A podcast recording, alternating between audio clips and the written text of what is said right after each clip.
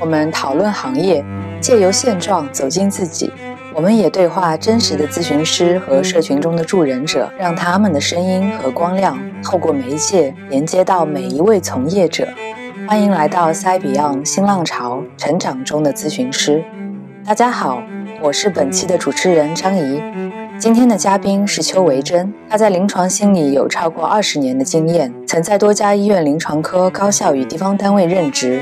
一九九七年，台湾性侵害犯罪防治法公布施行，他投入性侵加害人处遇行列，之后跨到家庭暴力加害人处遇。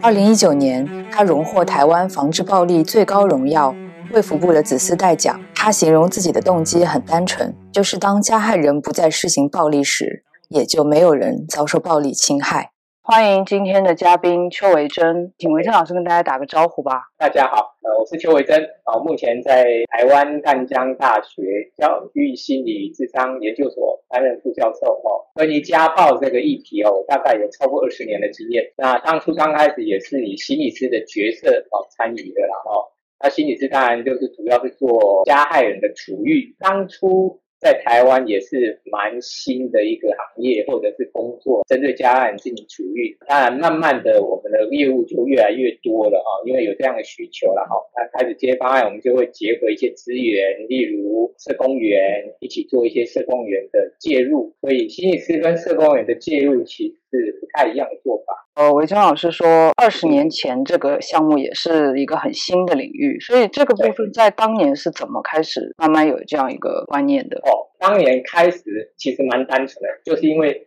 台湾呃立了一个法叫《家庭暴力防治法》，立了这个法之后，它有特别哦，这个法里面主要的思维逻辑是保护被害人，所谓的申请人呐，哦，在法立法的一个思维里面，他就说。如果我遭受到家庭暴力，我可以申请政府来协助我，提供我保护。基本思维是这个。那提供保护的时候，有一件事情就出现了哦，就是说，那加害人怎么办？哦，我们是保护被害人而已吗？或者所谓的申请人？那所以加害人应该要有一些人来帮助他们，不要再次的哦施予暴力嘛。啊，所以家人的处遇这样子的一个需求就跑出来了。基于这样的需求哦，在台湾就开始训练专业人员怎么面对或处理加害人，让他不要再犯家庭暴力嘛。啊，从那个时候就是这样连接起来，大概是这样的。开是一开始大家只有一个保护受害者的观念，然后慢慢才会有一个好像杜绝更多人成为加害人的观念。这个部分是需要慢慢的，可能花了几年才开始有这个转向吗？从立法开始。就有这样的思维哦，哦，这个也就立法当初其实已经考虑到家人需要有人来帮忙，但是你一个怀疑或者疑问是正确的哈，就是说尽管有这样的思维，但整个立法或者是整个法令呐，哦，比如家庭暴力防治法，其实啊，所有资源都压在被害人，加害人的资源其实是不多的。到目前为止，台湾在这部分呢的思维其实没有大的变化，大部分的资源还是在被害人这边。家人需要处理没有错，需要治疗没有错哦，但是啊，那资源其实不太够。你刚刚这个疑问是很重要的哦。那我们在做这个所谓的家人处理，其实是深深的有感觉了哦。其实啊，这个主要的观念还没有正式的大改变之前，目前的资源的分配，我认为确实是有点状况。例如，为什么会有被害人？那是因为加害人制造的被害人嘛。所以加害人如果没有的话，那就没有被害人呐，所以其实资源的压注啊，应该是在加害人，不是都在被害人这边。到目前你看，超过二十年，台湾的立法上面这部分，虽然大家已经大概知道发生什么事了，也大概知道该怎么做，但其实这个资源的分配上面要调整，其实还是不太容易的。观念上的调整还是不太容易的。那如果从这个专业角度，可以帮忙大众去理解一下，为什么需要？对加害人进行行为和心理干预嘛？因为我觉得可能一个世俗的看法会有一种好像他们就坏掉了，或者是救不了这样的感觉。然后他们可能需要怎样的资源呢？对，牵涉到两个部分。一个部分就我们作为一个人类或所谓的动物啊，我们有某种能力或者所谓的本能啊，是跟暴力有关的啊。例如。哦，我们远古时候的人类是需要狩猎啊，需要去跟人家竞争啊，至少跟其他动物竞争嘛，对不对？当然，人类之间也会有很多的竞争啊，哦，例如就比较不好的就是作战啊，哦，互相攻击啊，这个都是属于暴力的一环。人类本来就有这个暴力的一环，你本来就有这个能力了。但是这个能力啊，严格讲起来是被我们的文明所控制住了。文明认为啊，你互相残杀并不好，所以有很多的法规法令出来，然后限制了人不要互相有所谓的暴力。那些法规啊，通常是针对于外在人哦，尤其是陌生人之间暴力的限制啊。嗯，慢慢的发展，我们发现家庭内也有一些暴力会发生。中国的一个文化里面很清楚嘛，哦，法不入家门这样的思维是存在的啦，哦。但是慢慢发现家庭的暴力，如果没有人来帮助的话，其实是很难处理的。那也就是说啊，法入家门这个概念就慢慢长出来了。那当然了，这个牵涉到所谓的父权运动，这个父是妇女的父哦，父权运动，妇女的权利运动哦。那当然，呃，世界卫生组织也思考哦，考虑到所谓的两性之间的关系啊，要尽量让它有所谓的平等的发展嘛，哦，这对人类的文明发展应该是比较有利的一个方向的哦。所以这几个因素啊，慢慢慢慢我们就看到，哦，原来家庭的暴力需要介入才有办法缓解，没有介入就很难缓解。这个跟我们过去的生命经验或文明的发展很有关系的，也就是啊。得到权利的人或拥有权利的人啊，你如果没有适当的法规的介入，他们其实很难放弃他们的权利的，非常困难的。那家庭里面也有所谓的权力位置的不平等嘛，或者是落差哈，不一定都不平等，但是落差是一定存在的。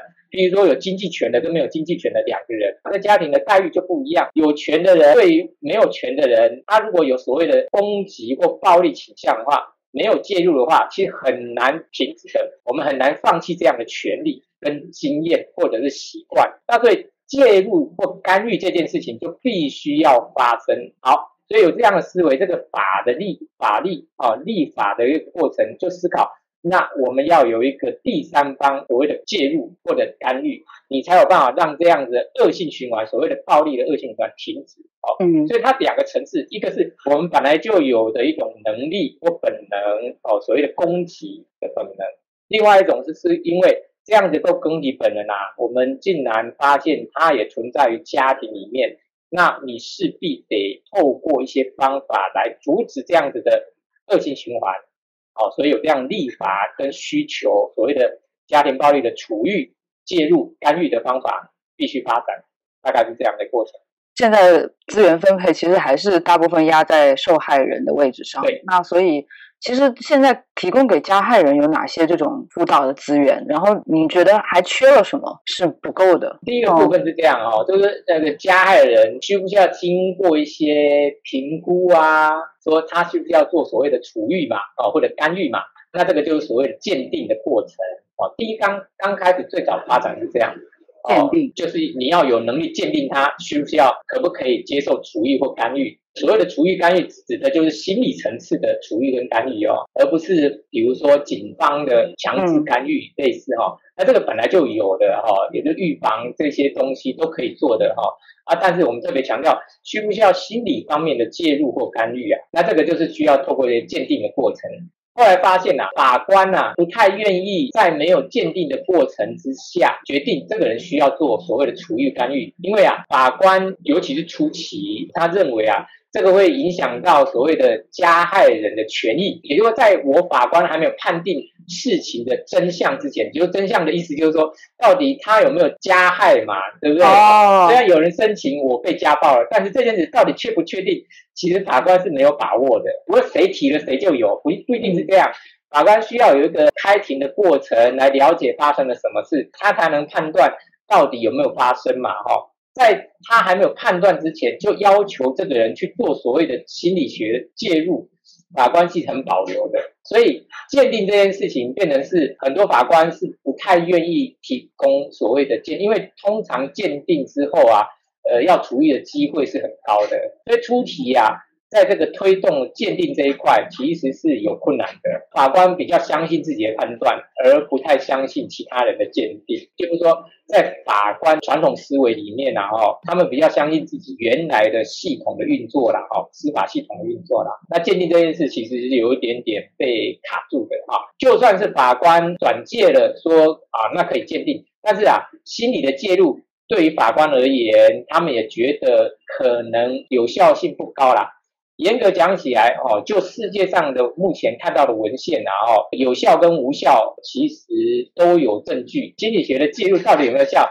其实还是很有争议的哈，但是当然也有有效的报研究报告，但无效研究报告也很多哈。这里就牵涉到研究方法的问题哦，还有处遇内涵的问题，这个蛮复杂的。因为暴力这件事不太好处理啦，尤其是家庭内的一个暴力问题，不太好澄清是真的啦。那所以你看，第一个司法系统的运作本身它就比较保留，第二个到底有没有效，它也很保留哦。我讲的是法官哦，那所以转介出来要做鉴定的人就少。所以真正接受处遇的加害人其实是相当少的，好，那当然政府部门知道了这样子的情况嘛，哈，那总是会去检讨目前立法的执行状况嘛，那开始就推动，尽可能推动，所以就发展了很多方案，哦，其中一个方案就是说啊，透过所谓加害人的社工服务，嗯，在台湾啊，通常在法院还没有判定他是加害人之前呐，哦，我们给他一个法律的名词叫做相对人。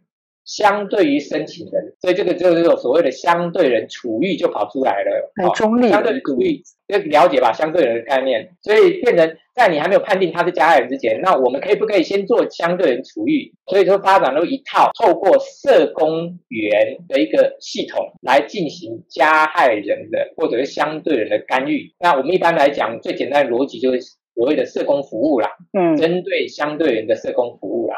好，所以这个另外一套出来了。那我刚刚讲的那一套所谓鉴定后的处遇，哦，通常是用团体的形式，哦，鉴定完需要处遇的人，他们就进入一个团体进行认知辅导教育，这是一种做法。但是这样的推动的成效或者量其实是不高的，所以就发展出所谓的社工员的相对处遇的方案。啊，那个推动当然就用了比较大的力气去推，因为这个就跟法官无关了，所以大概。主轴是这两块，在台湾的发展。比如说，我们要去鉴定，我们怎么鉴定这个人需不需要更多的心理干预呢？然后他到社工处遇和团体中的辅导分别做什么呢？那这里面当然就是牵涉到所谓专业训练的问题。那我先讲。如果是以我刚刚讲团体的认知辅导教育这一块，那当然第一个就是鉴定嘛，对不对？你刚刚已经问了，那鉴定说他要不要做处遇，的第一个优先要考量的就是说他的再犯危险存在啊，所以你必须有能力，或者是有所谓的评估的一个方法来确定，或者是至少了解一下他再犯的可能性如何。那这里的评估方法有两个方向哦，哦，很重要的哦，第一个是透过。所谓申请人来了解相对人，也就是说啊，我直接去问申请的人，那这个人的暴力如何啊？那所以他的再犯危险如何啊？啊，我直接去问。但这里是有吊诡的，你听就懂了嘛？那他到底会不会再犯？怎么是问一个申请人啊？我申请人一定要让他再犯高的啊，不然干嘛申请？这其实有点吊诡的啊。他为什么会有这样的呃发展方向？是因为是相对人哦，申请人完就另外一个是相对人，还没有判定之前，我们先不称不称他为加害人嘛。对不对？你去找相对人做评估，相对人当然说我没有啊，我没有啊，他会拒绝。所以啊，对，所以这很吊诡。所以一个很重要的评估方向是跑到那个申请人这边来，但我们听就懂了嘛。所以另外一个评估方向就是我针对相对人进行评估。所以这里评估有两套系统。那全世界目前啊，主要都是透过申请人来协助进行。再犯危险评估的有部分的量表是可以透过相对人来进行评估的，所以这有两套系统。那原则上大致上都是为了要确认他再犯的可能性如何，当然可能性高或危险性高，当然就要做处遇干预啊，对不对？确实感觉很难真正的调研出真实情况啊，因为大家都会有自己利益的倾向。对，其实刚刚我听你说的时候，我一直想起有一句很流行的就是民间大家会说家暴只有零次和无数次嘛，但是听你说好像有的人的就是那个再犯率其实是有高低之分的，客观上来说，那这句话成立吗？还是说不一定？我简单的区分了啊，这里是蛮复杂，因为人本来就复杂嘛，对不对？那我先。简单的区分啊，家暴加害人哦，分成三类。我们说 A、B、C 好了啦。C 类就是啊，他基本上再犯可能性是低的啊，而且他的对象只是在家人这里的，也就是说啊，这些人通常他的教养啊、文明的训练啊是比较充分的，只要稍微提醒一下，他就可以大部分控制下来了。在家庭暴力只是一种失控的状态，那这个失控是比较容易被文明所限制，或者是教育所提醒。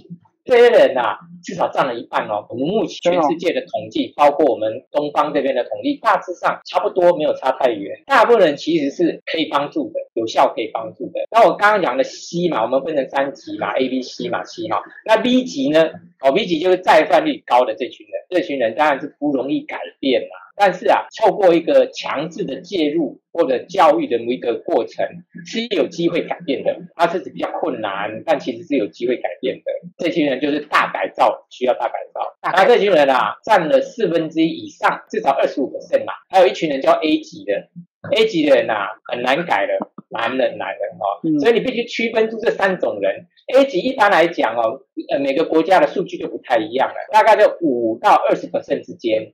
以台湾的数据来讲，其实蛮少的，五以下，五分正以下哦。A 级的人不多啦。那最简单的逻辑就是 A 级人就是我们一般来讲所谓的心理病态的这群人。那这群人当然就不容易改变了。这群人甚至很容易伪装，要辨识他们也不容易哦。他们一伪装就伪装 C 级的，他不伪装 B 级，他伪装 C 级很厉害的。啊 B 级你就知道啊，他不容易伪装，因为他的冲动控制就差，就很容易辨识。最难辨识是 A 级的，所以它量。找的理由，第一个，本来就人类发展来讲，这群人本来就不算多，但是这群人又很容易伪装，伪装很稀奇，所以也不容易找被辨识出来。所以辨识大概你要分成哈，所以你刚刚那句话是这样，有点太简化了。嗯，你看，确实有一些人是无限的，很多的，但是这群人分两类，一种是可以帮忙的，一种是不能帮忙。但是你说零就不会发生啊，所以零的人本来就不是我们服务的对象，所以那个零根本不用考虑，要考虑的是发生了之后有不同的情况，我们能不能分辨？所以我刚刚讲那样一句话，其实是有一点点简化的。人的复杂性啊，呃，就是 A、B、C 的分类也是靠刚刚说的那个从申请人那边调查吗？申请人那边的调查当然有不同的量表了哈，台湾当然也引进了一些量表，我们初期大概都引进西方的量吧，那后来台湾自己也发展一些量表了哈，嗯，好，比如说台湾用的台家暴的犯量表，针对申请人来做的哈，它是超过八分就是所谓的中高危险，那中高危险当然就要进入处遇啦。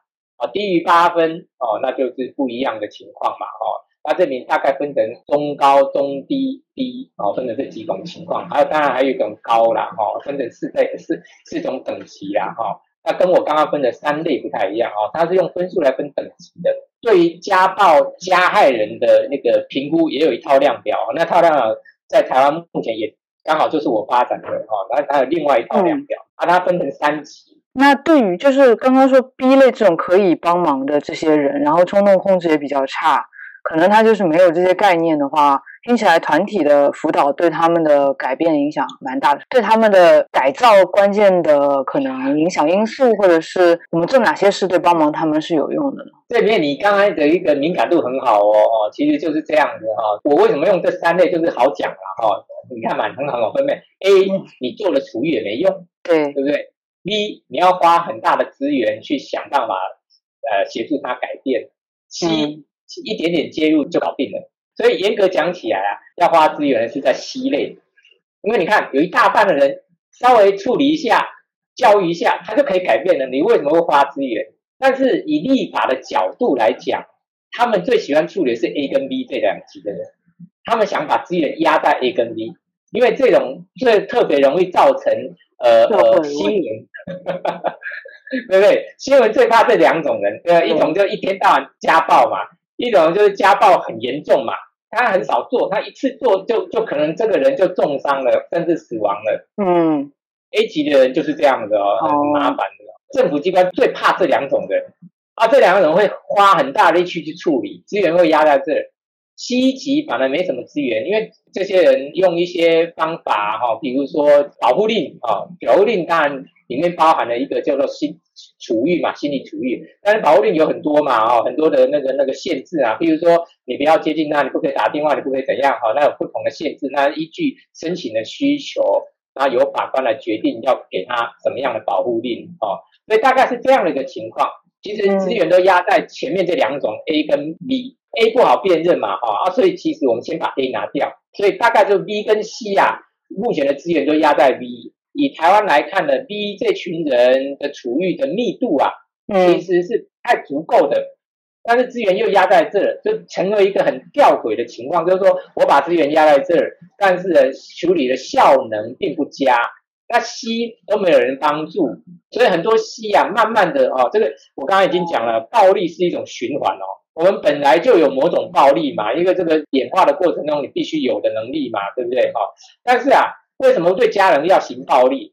哦，那通常是跟文化的训练有关，也就是啊，所谓的暴力是学来的啦。那我学到了某种对待人哦，尤其是家人的一种暴力的行为的时候，没有介入，其实很难停下来。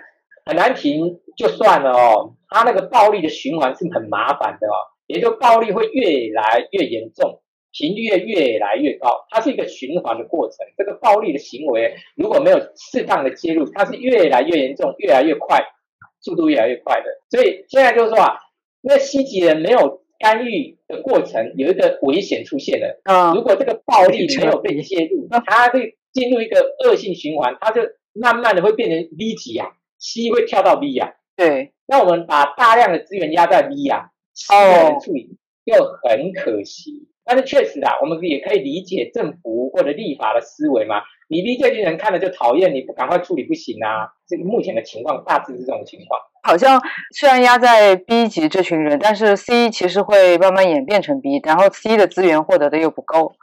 可能因为它比较轻，好像反而被忽视了。可能在对于 B 的处理中，那个他们需要的那些改变他们的服务是什么？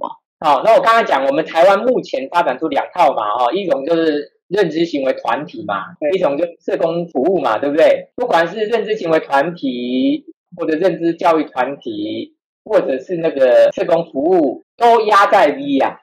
先讲这两类的细节，你有兴趣我再谈哦。我想这两类都压在 B。C 没有人帮助就很可惜。好，那如果这两类资源可以稍微调整了一下的话，我个人认为认知行为在 B 是合理的，社工服务要拉到 C 啦，因为他帮忙一下就 OK 了。好，那你说这个 B 级这边可不可以社工加认知行为、认知教育辅导？可以，因为很难处理嘛，所以两个资源一起哦，但是要拨部分的资源到 C 啦。哦，那最简单的做法就是把社工服务部分的资源拉到 C，也就 C 要人做啦。分别是做什么？社工服务和认知辅导。那社工服务基本上目前有两大类，一种就是问题解决，问题解决最最容易理解嘛，也就是说这个加害人或者是所有相对人有什么样问题，我们试着帮他解决他的问题。譬如说他的情绪控管不好，社工服务就来跟他讨论情绪的问题，怎么让他情绪是可以获得控制的。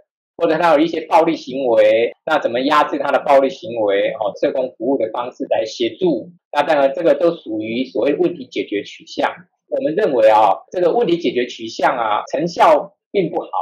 问题解决取向是焦点解决吗？还是什么？跟焦点解决当然不一样哈。焦点解决还比较倾向我比较倾向的方向哦。嗯。哦，因为焦点解决重点在于优势的焦点嘛。焦点在于它的优势，那问题解决焦点在于它的问题呀，哦，所以它们的焦点不同。如果我们讲是焦点解决，它的焦点哦是不一样的哦。我们通常讲问题就是你有什么问题就解决什么问题嘛，对不对？啊，比如说我有那情绪的障碍，那我解决这个情绪障碍，这个叫问题解决。焦点解决基本上不直接处理情绪障碍的，他处理的是说你是怎么面对处理自己的情绪障碍，你那个成功经验在哪里？嗯哦，他通过那个成功经验帮助他，让扩大他的成功经验，所以他不直接处理他的情绪障碍，他处理的是他原本既有的优势能力，啊，这个叫焦点解决的做法。其实这也是我认为应该要做的发展的方向，也就是所谓的优势观点或优势取向的做法，跟焦点解决的方向是一致的。哦，也就是让这个人的优势或者这个人的优点跑出来，而不是只看到他的缺点，看到他的问题去解决那个问题哦。因为那个问题其实不好处理，为什么？其实蛮简单的哦。一个人呢学习是从小到大的嘛，所以要改变那个所谓的行为或者是认知的习惯，其实要花不少力气的。所以，我们最好的方式其实要帮助，尤其是西吉这群人。西吉为什么他处理一下就好了？因为他有很多的优点，只有一个小小的缺点，叫做打家人。你一天到晚看着他打家人这个缺点，要他改不容易，因为这个打家人这件事情啊，有时候这个习这个习惯要改要花点时间哦。那如果他有很多优点，我何不用他很多优点来怎样帮助解决他的缺点？所以激发一个人的优势很重要啊。这个就是优势取向。那社工员可以有这两种取向哦。那但我比较建议走优势取向或者焦点解决取向都可以，让这个人成为更好的人。那如果我是个更好的人，我干嘛去打人？我干嘛打家人？哦，我就会刻意去压抑自己打人的需求，因为这是不好的事情。会好奇说，那 C 类的人，他们之所以打家人，是因为他们没有别的压抑自己情绪的方式，或者是情绪表达的方式吗？还是对他们的表达方式错误，就这么简单啊？你刚刚讲的一个假设是正确的，就是说他情绪发泄无处发，他没有学到一个好的发泄方式，他把它发泄在最亲密的家人身上。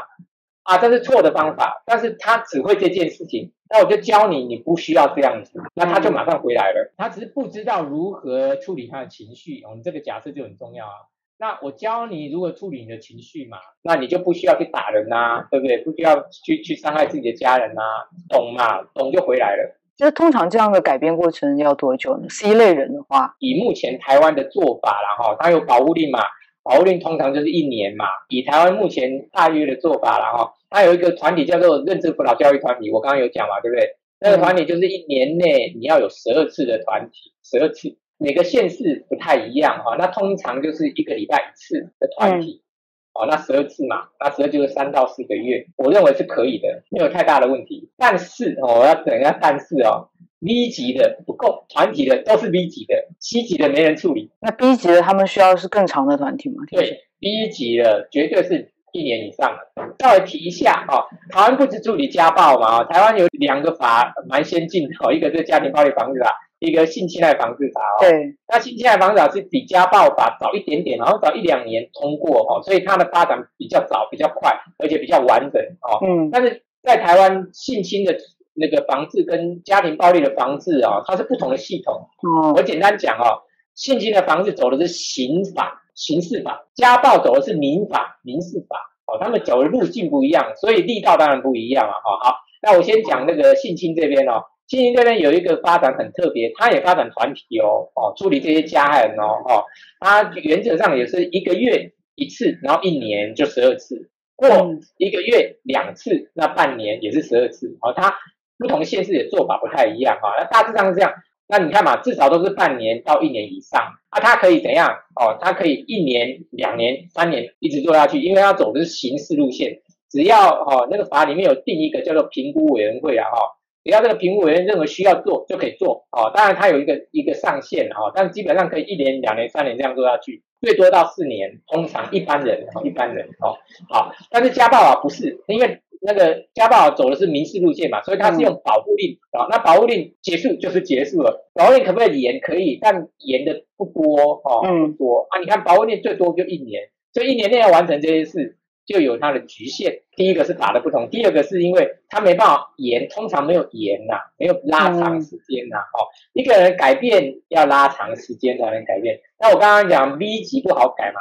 所以你看，一年内做十二次，顶多三到四个月，能改变吗？没办法，那个改变都是暂时的，一下子就复萌了啊，固态复萌嘛啊，尤其是 B 级的，C 级是很好改变的，这样的设置刚刚好。但是啊，我刚才已经讲了，经过鉴定要去做的通常是 B 级的，C 级的没人帮忙。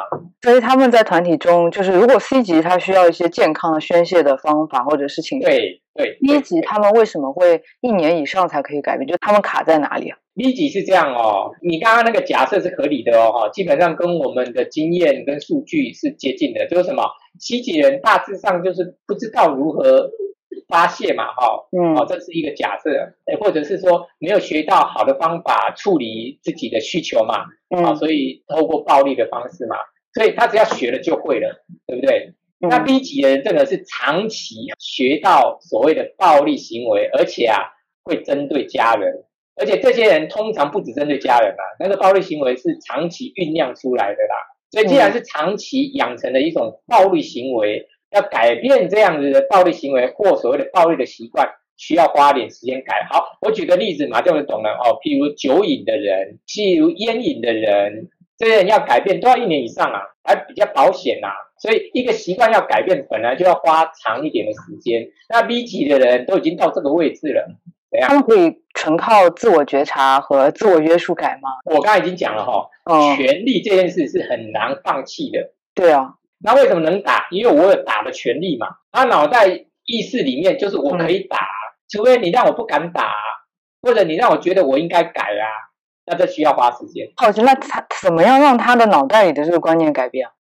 就是如果哦他觉得自己可以，对啊，那我我刚才讲那个团体就是所谓认知辅导教育团体嘛，就是要针对这个问题来处理的。那通常啊，哈、最简单的逻辑啦，哈、我们会跟他讨论所谓的家庭冲突，或者所谓的你的不满，或者所谓的你的情绪，如果有的话，我们不一定要发泄到所谓的家人身上。那不发泄你可以怎么做？而一个就是所谓自我控制的问题，另外一个为什么要打架？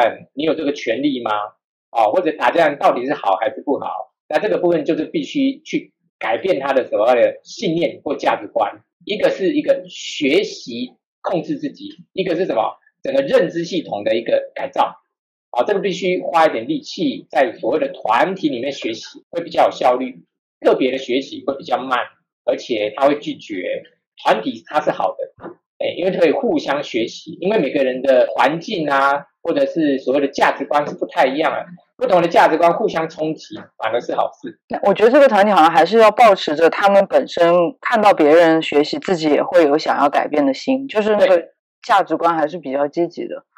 没错，但是这个团体需要长一点。如果是带这样一个团体的话，那个带领者配比大概是怎样的？在台湾？原则上是这样哈、我还是讲各县市的资源不太一样哈、哦但是大致上是这样，一个团体大概有十个所谓的相对人或者家人哦，两个治疗师或处遇人员，大概是这样的比例，我认为是恰当的啊。当然我还是讲各县市还是不太一样哦，而且我特别强调两个。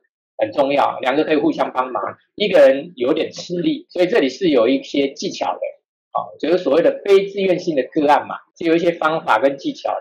可以举一两个例子吗？非自愿性的个案啊，哈，有些人呐，哈，在学习的过程呢、我们大陆这边就叫咨询师嘛，啊，大部分人接的都是所谓的自愿性个案嘛。我们的文化也特别强调情理法嘛，情走在先嘛，对不对？哦，然后最后才讲法。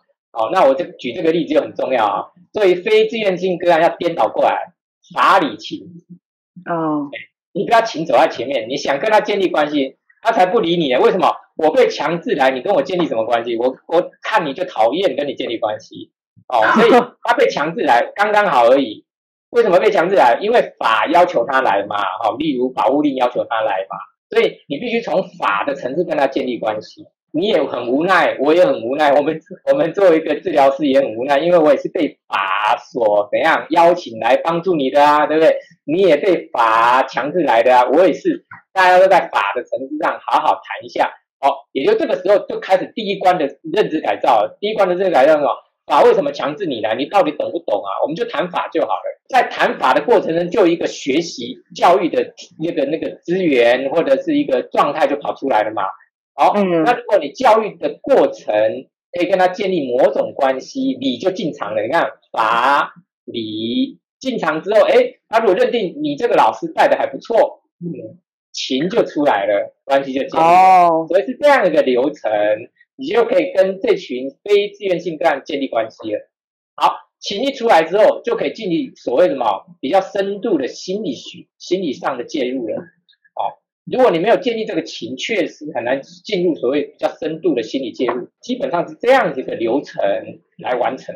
这个还是蛮有参考意义的，就是有时候好像遇到一些那个法律强制项目的一些人，就是那个建立关系的方式会很不一样。对，会不一样。然后刚刚听到说，就台湾的这个性侵加害人，因为我记得之前好像我们团体课学习的时候有提供一张跟性别有关的一个量表，哎，性还是性别，它是用在相对人团体中的，那那个部分也是他们需要学习的一方面吗？对，当然性侵害跟家暴的情况还是不太一样，但是性别的概念哈，就是性别平等这个概念是相通的。这个部分当然所谓家暴加害人这边也是。应该要，而且需要学习的哦，至少要跟他们讨论平等这件事情是什么。哦，因为文明已经走到这个位置了嘛，对你必须接受这样的一个思维哦，你不能用这样的传统的旧思维啊，你这样没办法在目前的社会适应啊，对不对？哦，那那个这个这个看怎么对话啊，这个就是不同价值观的冲击。那冲击为什么要特别强调冲击？冲击才能改造他的认知啊。他原来认知啊都没有人动过，不行啊，所以要冲击一下，冲击一下。哎，他们他们被冲击的反应会是什么？容易消化。在这里面是这样啊，那个冲特别特别讲冲击是这样，我没有强迫你要听我的，因为他被强制来已经够不爽了，你还强迫他，他根本不买账嘛，对不对？他才不买单呢，对不对？他都不理你呢，哈。所以冲击的，所以特特别强强强调冲击，是说，哎，透过团体成员的讨论。每个人的价值观都不同，哎，你想的怎么跟我不一样？有人既然支持这个，有人既然支持那个，那怎么这个世界跟我原来世界完全不同？那他就开始动摇了。那我可不可以改变一下我的内在思维世界啊？所以要冲击、冲击、冲击，他才开始会开始思考，哦，脑袋才会动起来，不会坚持他原来的世界观，是透过不同的价值观去冲击他原来世界观。三观就会动摇，动摇之后就可以开始学习。如果没有动摇，是无法学习的。我好像就是那个发展心理学里面也有那个，就是最近发展区的，就是要稍微比现在认知好像多一点点或不一样一点点，要有差异才能学习。对，是这样没错。成员的筛选上，你们会筛选吗？还是随机的去让他们分组？对。呃，我们的学习是这样筛选，当然是最好的哦，但其实很困难呐哦，因为被鉴定说要来的这群人呐，时间呐，鉴定时间呐，或者是发生的事情呐，都不太一样，所以只能是一种开放式的团体，至少台湾是这样做。哦，也就是你要鉴定要做就进场，鉴定要做就进场，所以这个团体不是一个封闭式团体哦，差别在于封闭式团体是一群人开始跟结束是一起的，对不对？开放式团体就不一样，比如说十二次，有的人已经做了六次哦，那现在这个人才刚进场，所以他会有不同的时间点进场的人哦。开放式团体哦，那不断的让这个团体运作哦，所以最简单的逻辑，跟他有学长学弟，对老带新，对对对对，他是个缺点，也是个优点哦，因为学长可以带学弟呀，对不对？只要你团体动力运作的好的话。其实可以把它变成一个优点，不会是缺点啊。缺点就是大家进度不同，不好掌握。但是我还是讲，如果你对于团体动力够熟练的话，它可以变成优点，它不只是缺点。说学长学弟，那听起来性别就是都是男性。如果是会有女性的这个相对人吗？他们的分组就是会跟他们放在一起吗？还是分开？初期啊，我们会尽可能分开。后来我们发现啊，暴力的本质是一样的。女性的加害人不要太奇怪啊，当然有一些很特别的情况了哦，不要太奇怪。我们通常是把它并进来哦，所以男女在一起的团体是存在的。很难想象一个女性她的观念是怎么样的，就是形成。对，女性其实也蛮强悍的哦。那我刚才已经讲了嘛，一个人要改变很重要，叫做价值观被冲击。有一个女性进场，你看这多冲击啊！呃，对一些男性来讲，所以不见得是坏事。对，这个好像真的是会给他们带来一个冲击，就是居然有他们跟性别观不一样的一个世界，就是听起来好像这个团体就是还蛮，它的设计也很合理，然后它当中的团体动力可能我们也大概有一些初步的感受，那在具体的这样子改造他们的过程里，有没有一些比较有趣，或者是你觉得值得分享的故事，或者是例子，可以讲一讲？好，如果你越资深，就处理的情况就越来越顺畅，越来越熟练嘛，对不对？哈，那一般来讲，新手会有碰到几个问题啊，这个倒可以提醒大家了。哈，如果大家对这个领域有兴趣的话，第一个问题就是你会担心这些人的暴力嘛？这群人有很特别的一个特质哦，哈。因为在家庭里面会施行暴力，通常我讲的是通常，每个家庭还是很不一样的哦。但是通常他是在家里面掌权的人嘛，至少长拳头嘛，对不对？所以他会家庭暴力啊，对不对？哦，所以这群人其实是对于权力的操弄是有一定的能力或把握的。所以这群人到团里面会跟你怎么样竞争？竞争领导权，他会跟你竞争哦，哦。而有时候他就故意跟你捣蛋哦，哦，就是不听你的啊，做一些奇奇怪怪的事啊，例如接手机啊，等等啦，哦，新手在这个面临这样的一个情况的时候，你要有能力处理啦。那例如说，我刚才讲那打电话啦，干嘛啦，哦，那那你要怎么办？哦，那我就特别强调哦，你要跟这群人签约，签所谓的契约或合约都没关系，看怎么想。哦，那有些人说所谓的同意书也可以啦，但我比较喜欢讲签约，因为同意书就单方面，通常啦哈，单方面的同意嘛。那我说合约嘛，哦，因为就你跟我一起同意嘛，合作同意嘛，合约嘛，哦，所以我比较想讲合约，啊，这个是合约啊，那合约就是你跟我讲啊，对不对？我们一起讲，你看这一条、两条、三条，对不对？是我们共同的同意的事情，对不对？好，那我们签约，啊。那签完约有一件很重要的事情是什么？要执行合约，哦，所以合约里面就有一些规范，团体的规范，哦，例如说那个你不能突然离席嘛，不能迟到早退嘛，哦，不可以攻击别人嘛，这都一般的合约里面都有的啦。只要带团体，大概这些都是很很正常的哈。那当然听电话就是有点捣蛋破坏团体嘛，哦，这这就你不一定要写打电话，但是你就不能破坏团体嘛，对不对？好。有写出来，他也同意了嘛？好，今天开始接电话了，哦，故意在产品里面讲电话。你说，哎，你就可以把合约搬出来。哎，我们呃团体合约第几条？呃，有这样子一个规定。那你要不要出去打？打完再回来哦。但是你打完再回来，我不哦，这个这个就是已经影响到团体了哦。那你可以问一下团体成员怎么面对这些事情哦。反正啊，你要依据合约来处理这些事情。有一些要不然直接吵架，这很重要。你直接说，哎，你不可以打，哎，你你在干扰我们了，哦，就有点面子，他在吵架了嘛，对不对？是，当你搬出合约的时候，哎，这个是你签的哦，就不是吵架了，而是提醒你，你要对自己负责哦。如果你不负责的，那那合约里面有讲会怎么处理哦，我们会依据这个来处理。你看，你不跟他吵架，这很重要啊，因为建立关系，哦，团体才会往前进嘛，对不对？哦，所以我们在处理这些冲突的时候，我们有个合约帮助我们，我们就不会直接跟他怎样吵架，就不需要吵架也可以处理事情的啊，这是很重要的一个技巧跟方法。刚刚说也要让其他成员去发表对这件事的看法，是吗？对，那其他成员当然可以发表一些看法，但是合约就是合约，那只是技巧而已啊。你当然有时候会注注意到啊，因为。有些人就会互相结盟嘛，对不对？啊，对。那互相结盟没关系，合约还是在这儿的，你不可以违背，因为你们都签了。你再结盟也一样，你们都签了。那我们让团体可以讨论的重点在于，我们要酝酿一种什么团体的压力啦。对对，施压，因为大家都签了嘛，所以前提是大家会遵守这个合约。他们会不会在这样的施压后，可能有些人他会接受，有些人他如果抗拒的话，会不会有这样的情况呢？但他也不能离开哦，他是必须要参加。对，所以我们不跟他吵架哦。你说你如果觉得你不想遵守目前你签订的合约的内容这一条，你可以念给他听，对不对？那你也可以离开。那合约签了就很清楚嘛，你离开会有什么样的法则？那个法则就是其他所谓的政府机关会罚他嘛，那他自己要去面对。所以就像你讲的没有错，离开对他人是不利的哦。好，他们就会怎样？就不打电话啦，我干嘛打电话？因为我要离开欸。哦，所以他们都会安于什么合约的内涵。哦，你看这样处理起来都没有冲突啊。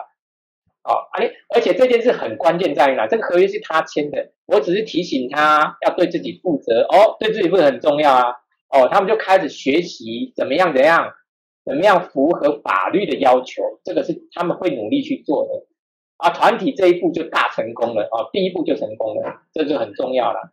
确实，好像要先有一些很间接的强制性的做法，让他们先一定是参与进来，不然就会一直还在拉扯中，其实没有办法有效的确保他们吸收到东西。嗯，对。我帮我稍微帮你调整一下你刚刚讲的话哦，不是间接是直接啊，直接对，一定要有一个外部的力量压迫他，强迫他来这个团体。在台湾就是所谓的保护令哦，有一个执行机关哦会告诉你你一定得来，你不来我会给你怎样的处罚。那个力量要很强，他才能进入团体。然后我跟你签了合约之后，我就有这个力量了，因为背后有个力量强迫你。但不是我作为一个治疗师去强迫你，是合约跟后面这个强制力强迫你，也就是所谓的法令的强迫了。所以你看，我刚才已经讲了，法理情很重要，那个法哦，所以是直接的、有力量的强强制力量很重要。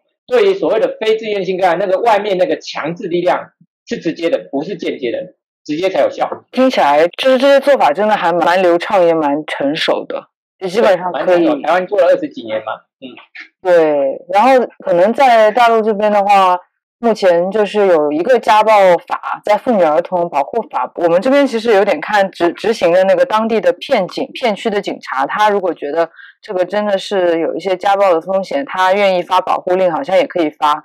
但很多情况，也许就像老师说的，法不入家门，很多时候并不会给予一个很。强制的警示，那对于可能在大陆地区执业的咨询师来说，是不是靠个人单方面的去做这种类型的治疗是不太可能的？对，会有困难。我刚才已经讲了，特别重要就是刚刚那个，我特别帮你提醒、调整你那语言，就在提醒你这个件事。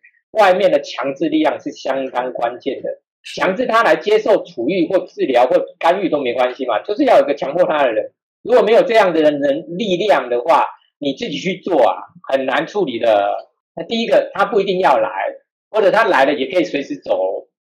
我刚才讲了，你签完合约，你不能随时走啊，因为你随时走，就有人会外面有个法令会去强制你暂叫你回来啊，所以他才能够融入团体啊，对不对？那你如果自己做的话，他随时可以走啊，对不对？他他甚至可以骂骂你再走啊，对不对？那你没有强制力量，你没办法做啊，你变成是要跟他建立很。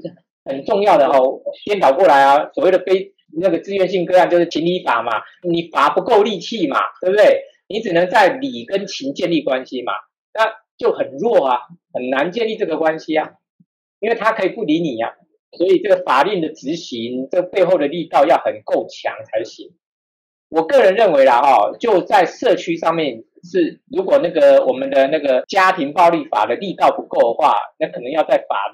法上再努力哈，但是在学校是有机会的，因为学校老师的强制力比较是有他的力道的，所以小朋友通常会在老师的一个一个一个要求下会比较配合啦。学校的那个是是指什么？哦，学校的呃小朋友有些，比如说他在班上会捣蛋呐，对不对？哦，然后到辅导室，老师可以强制他到辅导室接受帮忙嘛，接受辅导嘛，啊，那个强制力也许是有效的，因为。毕竟哦，导师有一定的权利嘛，啊，那这个强制力就会啊，但是这个就是老师要扮演那个黑脸，要很清楚，我就是要你去这堂课，你就是要去辅导室接受咨询师的辅导，哦，类似这样子，哦，那个强制力要出来很重要，这个就是辅导老师跟导师的合作，哦，有一个人要扮黑脸啊，学校比较有机会，因为总是有个人可以扮那个黑脸。在社区，如果你那个反家庭暴力法没有那个人执行的那个力道的话，那确实在社区要做这件事有困难。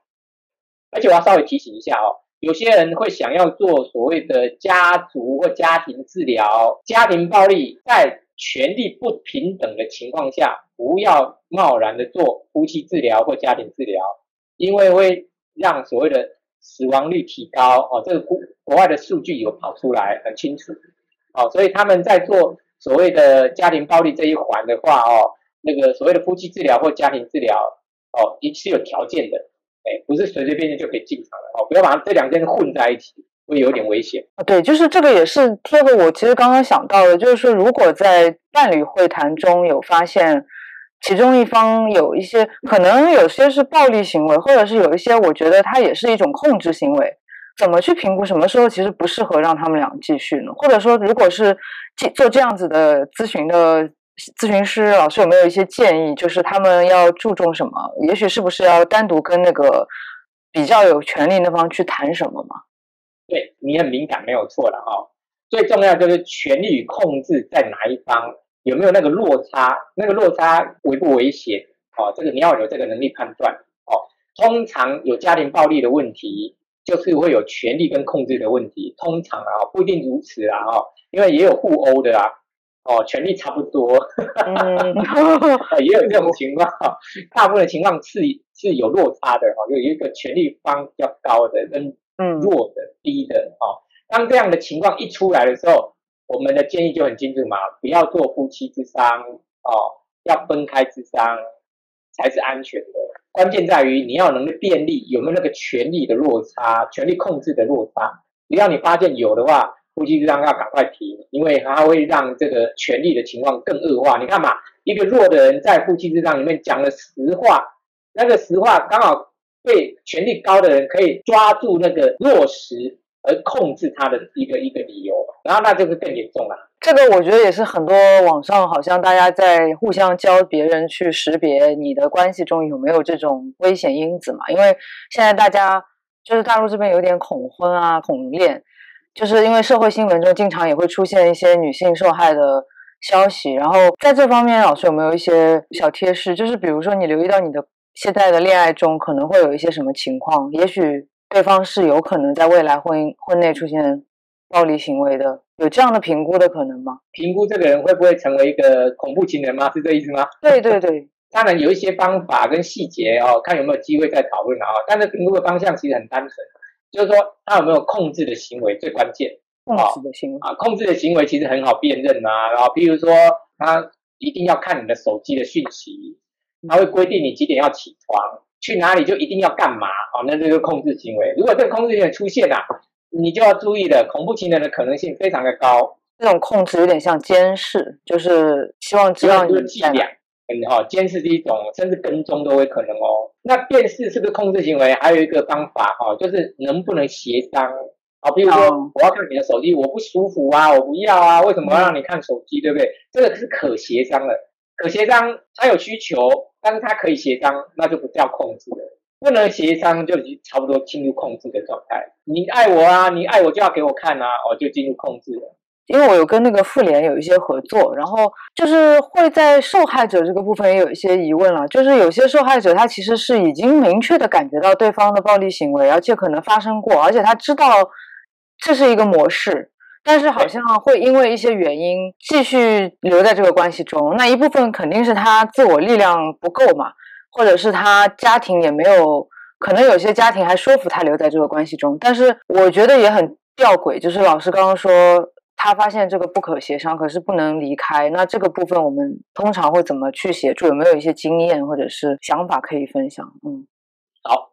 两个方向啊，第一个方向就是我刚才已经讲了哈，暴力是会循环的，所以基本上要进行干预，暴力才会停下来。第一个方向很重要，就是有没有人可以帮忙进入干预，哦，也就是所谓的第三方的力量让他进场。你要想办法找到第三方的力量，除了双方之外的第三方，哦，那个力量要努力的去找，努力的去找介入，强制的介入才有办法切断那个暴力循环。嗯，这是最好的方法，这是基本的一个逻辑啊。另外一个就如果找不到的话，颠倒过来做，那你力量要强。哦，我刚才讲啊，有人可以互殴啊，谁只要强还不知道了，互殴再看看，只要让自己变强哈。变力变强不是说让女性的暴力变加，不是，而是让女性更更有力量，那个自主的力量要强起来，也就让这个人呢对自己有足够的信心。什么信心？最简单的就是离开的信心呐，对不对？有时候离开是没信心的，不敢离开的，对对对对对。哦，那所以你要把这个人养的更壮一点哦，不是要去打架，不是，而是壮到某种程度，我有把握，我有自信可以离开这个人。哦，那时候就可以谈怎么离开了。如果这两项都做不到，有可能这个资源有时候就很为难，有时候是哦，好，还有一个事情稍微可以做，但是我不认为它是最好的，但是至少可以减缓哦暴力的一个状态哦，或者说接受暴力的状态，就是什么，在时间空间上面拉开距离非常重要，尽可能远离他，哦，躲到美国去吧，类似这种情况，你躲能能躲多远就躲多远，想办法去躲他，这样听就知道了嘛，这个不是一个一个最好的方法。但在没有资源的情况下，只能这样做，想办法躲。比如说那个第三方是指就是那个他们双方的父母这种也可以，朋友也可以吗？都可以哦，就是要有有意愿介入的第三方哦。特别强调两个字，叫做客观的第三方哦。他不是来当和事佬哦，他就很简单，不可以有暴力，就这样。他他的处理的重点就在这儿，不可以有暴力，禁止的。我不管暴力理由是什么，就是双方都不可以有。他就是直接处理暴力而已，不要说谁对谁错啦，什么真那不用管，就是不应该有暴力这件事要确定，这个第三方要愿意去帮忙这件事情才是重点。这个还是挺重要的提醒，就是他不是去评判谁对谁错，对，不需要，嗯，哎，确实不需要，他只要确认暴力不存在，不要再发生就好了，他只做这件事。所以这个人需要对那个相对人来说是有威严的吗？当然啦，没错啊，所以呃，这个第三方确实不容易找哦，他有足够的力量去制止所谓的暴力，当然包含自己的安全要注意啊。那可能就是感觉家庭暴力防治真的是一个纵向看，就是也看到很多人性的部分，然后还有在当中怎么去介入这些权力结构的一个重点吧，就是不是。用爱就可以，就是化解这些问题，好像都得在关键的点上有一些策略，然后才能好好的去处理他们这些积久成习的问题。做这个领域的治治疗师需要一些什么样的特性吗？第二个特性是存在的啦，啊啊，第一个你就是不能讨厌啊，当然不能是负面表列了哈，那那我先讲不能，不能讨厌家人。哇，这个这个有点 对讨厌。那你讨厌就没办法了嘛。好，但是怎么做到不能讨厌，这是重点哦，这是正面表列了哈。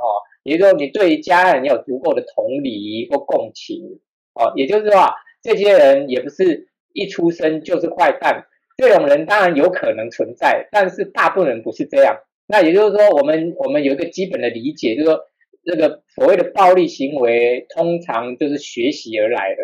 那你要去理解他的背景，他怎么学来的，然后你才知道怎么帮助他去做所谓的干预哦，他就可以学的成为更好的人哈。所以有个理想啊，第一个就是说，我们必须对这群人有一定的共情或同理哦。第二个就是说，我们有个理想，我们会让人变得更好，帮助一个人成为一个更好的人，这是很重要的一个什么理念。甚至于啊，你可能有这样的一个所谓的使命跟信念啊，这不是一个坏事，是一个很重要的一个一个一个方向。感觉很有点被感动，就是好像做这个领域，呃，反而其实是相信人他是向愿意向善的，愿意让自己变好的。对，啊，你必须有这个理念支撑哦。那我个人的信念是这样哦，哦，大部分的人是这样子的。也就可以变得更好。这个过程甚至需要督导，台方这方面做得很好哦哦，就算是资深的哦，比如说超过十年的那个那个资深的处遇人员啊，都还要接受督导哦啊，这方面台湾是蛮愿意做的。老师，这个学习过程中比较重要的一些学习的任务是什么？就是他要学会什么？第一个我刚刚已经讲了嘛，第一个你要分辨他的再犯危险的能力哦，对。接下来我就刚刚讲厨艺的团体该怎么做。重点在哪里？你得学习哦。第三个，你要有个团队，哎，你至少要两个一组嘛。两个一组，我觉得已经很弱了。你是一团队，一群人，大家一起在在运作哦。嗯。好，第四个就是你要有固定的督导。哦。那这四个条件起来啊，你在这一行就可以可长可久的走下去了。并且真的是一个系统的合作，就是对，也很感动。就是今天能听到一些，觉得跟。新闻报道里面一些很带情绪化的去描述这个社会问题，略有不同的东西，就是让我感觉到好像做辅导本身对人的一些信念，也在这个领域里面是存在的。因为我觉得我们现在的发展可能还是跟台湾有蛮多的距离，就是也希望可能未来有更多的人愿意在这个领域去投入一些力量，然后也许在立法推动之后，能慢慢有足够多的人去帮助这些人吧，因为他们。也确实造成很多人的痛苦。那很谢谢韦珍老师今天跟我们分享家暴加害人防治的种种。那我们今天就先聊到这里，然后大家下次再见，拜拜。OK，好，拜拜。